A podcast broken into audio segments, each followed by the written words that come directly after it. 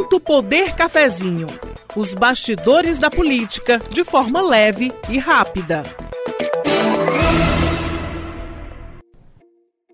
Olá, amigos, prontos para mais um cafezinho? No próximo domingo, dia 29 de novembro, 2.043.510 eleitores de Fortaleza e Calcaia voltarão às urnas para decidir quem será o próximo prefeito. E na retaguarda do pleito está a Justiça Eleitoral, com pessoal, equipamentos e tecnologia para garantir a segurança do voto popular. No primeiro turno, problemas no sistema eleitoral atrasaram em mais de duas horas a divulgação da apuração. Segundo o Tribunal Superior Eleitoral, o supercomputador responsável pelos dados apresentou problemas. Para entender o que houve e a expectativa para o segundo turno, vamos conversar com o secretário de Tecnologia da Informação do Tribunal Regional Eleitoral do Ceará, Carlos Sampaio. Tudo bem, Carlos? É um prazer recebê-lo aqui no podcast Ponto Poder Cafezinho. Oi, Márcio. Tudo bem? Estamos à sua disposição aí para esclarecer as dúvidas da população. Carlos, e a primeira dúvida é: o que houve na apuração dos votos no primeiro turno da votação no país? É, com relação ao primeiro turno, o que aconteceu foi um problema apenas na parte de totalização e divulgação dos resultados, né? Porque como já foi amplamente noticiado, o TSE resolveu centralizar esse procedimento em Brasília por questões técnicas, questões de custo, e aí, com a pandemia, né, que dificultou o trabalho de, de testes do sistema e, inclusive, atrasou a própria entrega do computador. E aí deu esse transtorno é, nas primeiras horas da apuração. Assim que aconteceu esse episódio, em que a apuração ia demorando, muitas pessoas se manifestavam nas redes sociais, falando sobre o comprometimento da votação, que podia ter sido um ataque hacker, que o resultado não seria seguro. O que a gente pode dizer quanto a isso, Carlos? Olha, o que acontece no TSE e o que acontecia nos TREs até a eleição de 2018 nada mais era de que uma simples soma de resultados que já eram públicos desde o encerramento da votação em cada uma das sessões, já que a urna emite um boletim de urna com o resultado daquela sessão e aquele é o resultado oficial, né? Então, o que é feito no, no, nos computadores nada mais é do que somar resultados que já são do conhecimento público e, e, é importante frisar que esses resultados podem ser computados paralelamente por interessados. Nós tivemos casos aqui no Ceará de, de, pessoas que desenvolveram aplicativos para fazer a leitura do QR Code dos boletins de urna e ter uma apuração paralela com, com uma fidedignidade igual à da Justiça Eleitoral. Tá? Enfim, não tem a menor possibilidade de esse atraso ter adulterado algum resultado, porque, como eu falei, o resultado já era público e mais esse resultado ele está disponível no site do TSE na internet. E, e, todos os presidentes de mesa são orientados a ficar com uma cópia do boletim de urna da sua sessão. Então, o presidente de mesa consegue conferir aquele boletim de urna que ele tem em mãos, assinado por ele e pelos outros mesários, com o resultado que chegou na Justiça Eleitoral para totalização, que hoje está disponível na internet. Então, não, não tem como haver qualquer tipo de fraude ou ter tido algum tipo de fraude por conta daquele atraso na, na, na totalização do primeiro turno.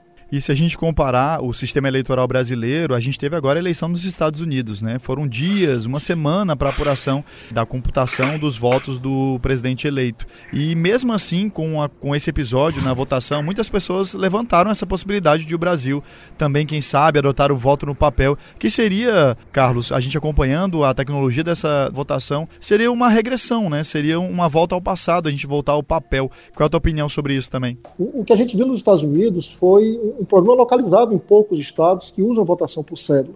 Ao contrário do que muita gente imagina, alguns estados do lado dos Estados Unidos utilizam sistemas eletrônicos de votação, obviamente que é adequados para a realidade do sistema eleitoral daquele país. Nesses estados, a divulgação de resultados se deu na mesma noite da eleição e até onde a gente sabe não existe questionamento nenhum quanto aos resultados, né? Então essa volta ao papel é realmente, como você falou, uma regressão para tempos onde a fraude campeava no sistema eleitoral brasileiro e que acabou com a adoção da urna eletrônica a partir de 96 e a partir de 2000 que ela foi utilizada em todos os municípios do Brasil. Sampaio, é, em relação à estrutura da Justiça Eleitoral aqui no Ceará, qual é a estrutura, quais são os equipamentos, como é que está a preparação para esse segundo turno aqui em Fortaleza e em Calcaia? É claro que é, diante da votação em segundo turno apenas em duas cidades, a partir de 2016, os desafios são menores, digamos assim, porque a gente já minimiza né, os problemas gerados em municípios pequenos, com muitos distritos. Qual é o balanço que a gente tem sobre a preparação para o segundo turno é. de 2020? O segundo, o segundo turno, mesmo numa eleição que envolve todos os municípios, é uma eleição sempre mais tranquila, porque a, a gente aprende as lições do primeiro turno, os eleitores já sabem onde votam, a votação é imensamente mais rápida, porque nesse caso agora só é um voto para prefeito, né? E as urnas já estão todas preparadas, a estrutura de transmissão será a mesma do primeiro turno, porque nós não tivemos problema na transmissão dos resultados para o TSE. O, problema se deu simplesmente no TSE na, no momento de fazer a totalização dos votos e a divulgação. E para mitigar esses problemas que aconteceram no primeiro turno, na terça e na quarta-feira dessa semana nós fizemos testes junto com o TSE e todos os TREs envolvidos com o segundo turno para fazer o ajuste da, do, do computador lá do TSE para processar os boletins de urna na velocidade que a sociedade brasileira está acostumada. Então, a nossa expectativa para o segundo turno é voltarmos para aquela divulgação ágil e eficiente que a gente vinha tendo até 2018. E se a gente projetar um horário, fica naquela margem comum que a gente estava acostumado, de 7, 7 e meia, a gente ter esses resultados de segundo turno. É, a expectativa talvez não da finalização, Márcio, porque para a finalização nós dependemos de fatores alheios à nossa vontade. É, pode acontecer de faltar energia no local de apuração, por exemplo. E aí a gente tem que partir para nossas contingências, que seria levar aquelas mídias de resultado para serem lidas em outro local ou mesmo serem trazidas aqui para o TRE. Mas a gente acredita que em condições normais, sem intercorrências é, é extra justiça eleitoral, por volta de 7 às 19, 19 30 da noite, a gente já deve ter um panorama do resultado da eleição, tanto aqui em Fortaleza quanto em Calcaia. Carlos Sampaio, secretário de Tecnologia da Informação do Tribunal Regional Eleitoral do Ceará. Carlos, muito obrigado pela entrevista, pelo papo aqui no podcast Ponto Poder Cafezinho. Um bom pleito para a gente, né? Acompanhando aqui na redação a votação dos dois candidatos que ainda disputam segundo turno em Fortaleza e dos dois candidatos em Calcaia e também o trabalho sempre muito árduo da Tecnologia da Informação do TRE com a preparação dos equipamentos. Obrigado e, e bom trabalho para o domingo. É, obrigado, Márcio. A gente agradece e estamos à disposição para esclarecer as dúvidas da população. É sempre importante a gente é, deixar as coisas de uma forma bem clara e bem transparente para que a população cearense possa ter realmente certeza de que aqueles eleitos foram os que foram sufragados pelos eleitores. Obrigado, Carlos Sampaio.